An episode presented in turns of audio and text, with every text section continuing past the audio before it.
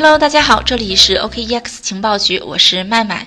今天这期节目呢，我们来介绍一下矿圈大佬啊杨作兴被批捕的事情。其实这件事儿呢，在前几天我们一周情报速递的时候呢，就已经有介绍，但是因为当时情报速递嘛篇幅有限，所以呢介绍的比较简短。那今天呢，我们就来详细的介绍一下这件事的前因后果，看一看这位曾经的大佬啊是怎么样突然之间就变成了阶下囚的。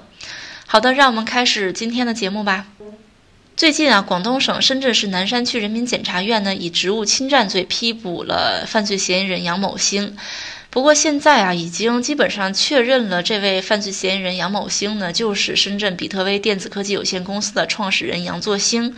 而根据知情人爆料呢，其实杨作兴在十月底就已经被带走了。关于这个消息呢，我们之前的节目里边也有介绍，但是那个时候呢，还是属于小道消息。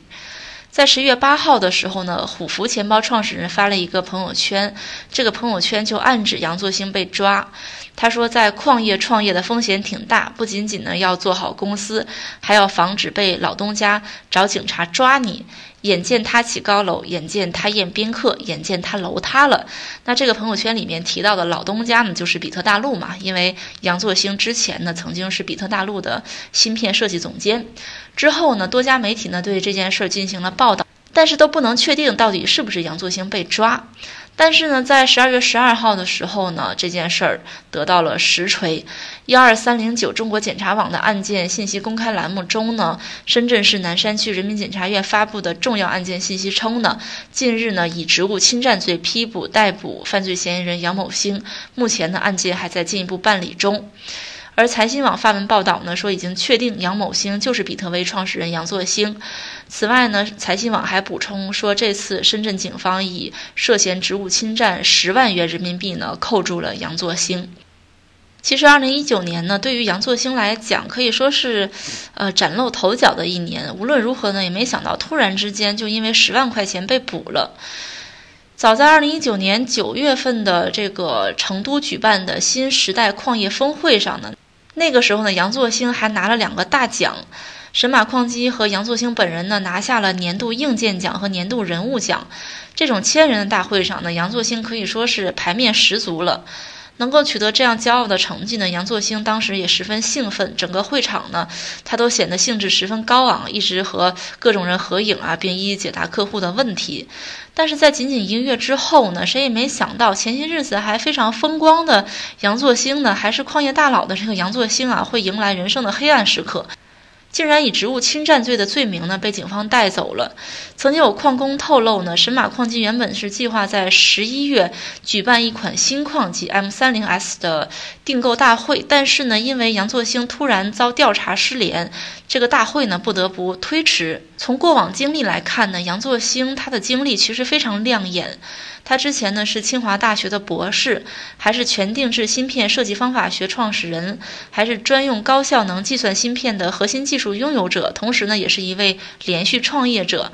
此外呢，他还具有二十多年的芯片设计、技术管理、业务管理和公司经营的经验。他在二零一六年的时候创办了比特威，之前呢他供职于全球最大的矿机生产厂商比特大陆。为比特大陆的蚂蚁矿机 S 七 S 九芯片的主要制造者，杨作兴呢，之前哈曾经是烤猫的员工，他曾经呢用全定制方法学设计了一版芯片，但是呢烤猫失联了，他所设计的芯片呢就没能流入市场，那他也不想让自己的研究成果被埋没，于是呢就把这个方法全定制方法学的实现方式呢告诉了比特大陆的詹克团，这个方法呢可以在同一工艺节点上把功耗做到极致之后呢，杨作兴以兼职的工作形式帮助比特大陆度过了矿业寒冬。二零一五年的时候呢，杨作兴带着他的全定制方法学呢，与比特大陆技术负责人詹克团进行了交流，并很快呢就以兼职的工作形式帮助比特大陆研发了蚂蚁 S 七矿机的芯片。二零一五年七月呢，杨作兴准备自己创业，做无源无线监控摄像头芯片。在找投资人的阶段呢，用利用兼职的时间做出了蚂蚁 S 九的芯片。那么蚂蚁 S 九矿机出世呢，一举就成就了比特大陆的头号大哥的地位。根据了解呢，蚂蚁 S 九是业界公认的最具性价比的矿机，它为比特大陆网络提供了大约百分之六十的算力。不少老矿工呢都把它称为是一代机皇。就算是到了今天呢，很多人呢还是在用这款老矿机去挖矿。杨作兴之前在接受专访的时候透露呢，说自己当时呢其实还是希望能够加入到比特大陆的，但是经过了五轮的谈判，股份问题一直没有谈妥。詹克团呢只愿意给杨作兴非常少的股份。虽然吴继寒十分想挽留杨作兴，但是呢在比特大陆内部，詹克团和吴继寒有一个君子协议，就是一个人同意就可以做，一个人反对呢就不能做。在杨作兴这件事儿呢，吴继寒没能劝服詹克团。无奈之下呢，杨作兴就选择带着自己的全定制方法学去自立门户。在二零一六年七月的时候呢，创办了深圳比特威电子科技有限公司。很快呢，神马矿机就横空出世了。我们知道，矿机市场呢，其实竞争也是非常激烈的。杨作兴选择了用最简单的策略来攻占矿机市场，就是直打比特币的矿机市场。之后呢，杨作兴再次用全定制方法学设计了神马 M 三、神马 M 十，后来又设计出 M 二十 S 等等。一年之后呢，也就是二零一七年，神马矿机的收入就已经达到了四点三亿，净利润呢零点七个亿。到了二零一八年呢，更是不得了。虽然呢，神马矿机的矿工只有五十多个人，但是上半年的销售额就达到了十三个亿，净利润呢达到三点三个亿。这样一来呢，神马矿机逐渐就在矿机市场里边崭露头角了。杨作兴的野心也在逐渐变大，他甚至在采访中直白地说呢，比特威的挖矿设备和比特大陆一样好，甚至更优秀。他还定下二零一九年可能上市的目标，但是他还没有预料呢，他和比特大陆的纠缠在那个时候呢才刚刚开始。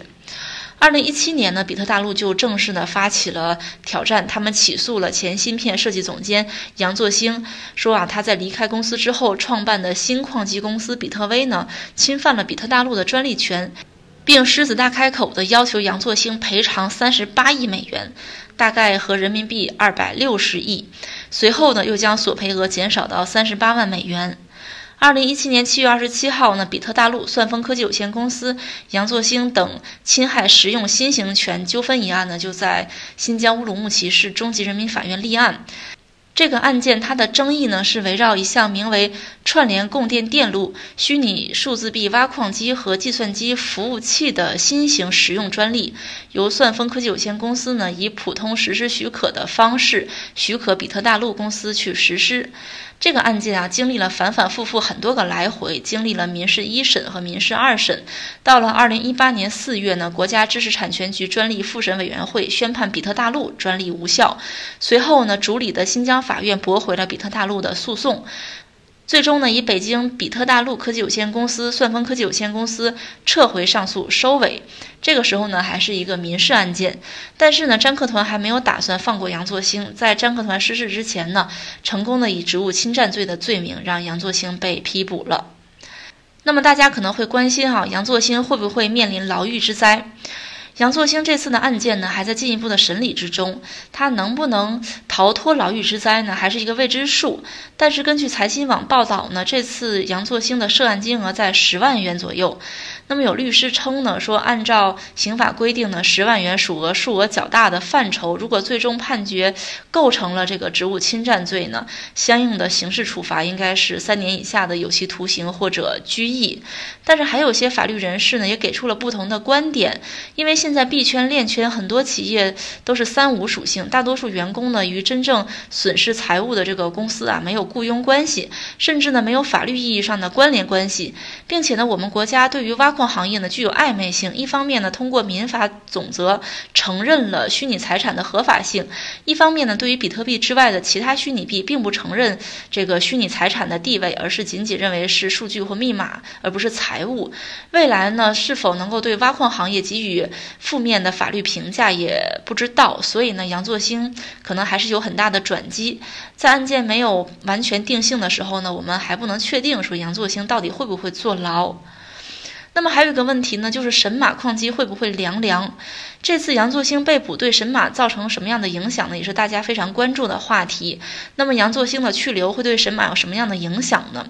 其实神马啊，近期本来就已经状况不断了，由于日韩贸易战啊，三星某技术原材料遭到断供啊，现在无法按时交货已经是常态了。在神马的困境没有得到缓解的情况下呢，杨作兴又突然被批捕，为购买神马矿机的矿工带来了非常大的恐慌。而一旦呢，杨作兴职务侵占罪的罪名被坐实，一定也会给神马带来一定的打击。而且呢，杨作兴是神马的灵魂人物，他被批捕呢，一定程度上已经打击了神马内部员工的积极性，也相应的影响到了新产品的发售。虽然吴刚呢，在杨作兴被批捕之后，还发了朋友圈表示呢，说比特威呢将发布采用八纳米芯片的神马矿机新机器，还放出了一个群二维码。第二天呢，又发布了新动态，用两个非常强调神马矿机的运转正常，但是呢，仍然难以掩盖神马目前的慌张。但要说神马矿机会凉凉，其实有点武断。毕竟这件事儿呢是属于杨作兴的个人行为，对神马的发展会有一定的影响。但是公司呢还是在继续的运营的，直接凉凉也不太可能。毕竟呢，杨作兴案件现在还没有终审判决，无罪释放也是有可能的。所以呢，关于神马和杨作兴的未来呢，我们还需要用时间去验证。